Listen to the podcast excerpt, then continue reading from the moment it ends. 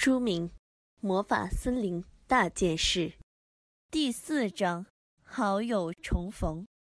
忠心勤劳的露娜在忙于打扫和滋润丛林，为明早的巡游做好准备。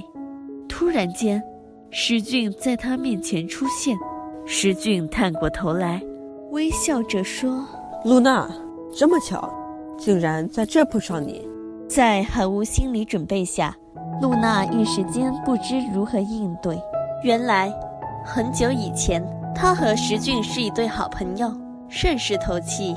但在上个世纪，当露珠女王成功当选为众仙的领袖之后，她不喜欢露娜与其他仙子有太多的往来，露娜只好与石俊疏远，于是友情便大不如前。石俊简简单单的一句话，打开了话匣子。露娜想了想，礼貌地说：“对，我们好像很久没见面了。”难得露娜肯回应，石俊趁势跟这位老朋友多谈两句，希望借此修补彼此的关系。我们以前最喜欢在这儿谈天说地，你总是边说笑，边用双手把弄小露珠，然后任由小露珠滴到手中、脚上。听到石俊眉飞色舞地描述那久违的场景，露娜也没那么拘谨，她点着头，发出会心微笑。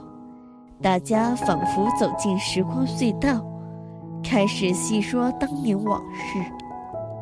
言谈间，大家都觉得那种好朋友的感觉仍然很实在。石俊满心欢喜。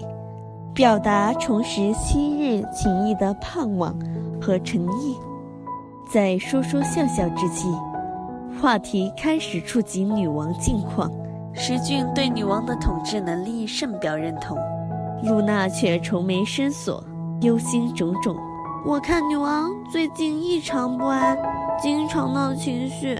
石俊好奇地问：“真的吗？我还以为她会因为今天的世纪庆典心情大好呢。”眼见露娜愁眉不展，他想了一想，再追问：“难道是因为即将进行的选举？”石俊这么一问，露娜发觉自己的话可能说多了，万一给女王知道就不得了，便马上住口，便坚决阻止石俊追问。石俊没有察觉，继续旁敲侧击，于是露娜立刻动身离去。纵使石俊再三挽留。露娜仍是头也不回。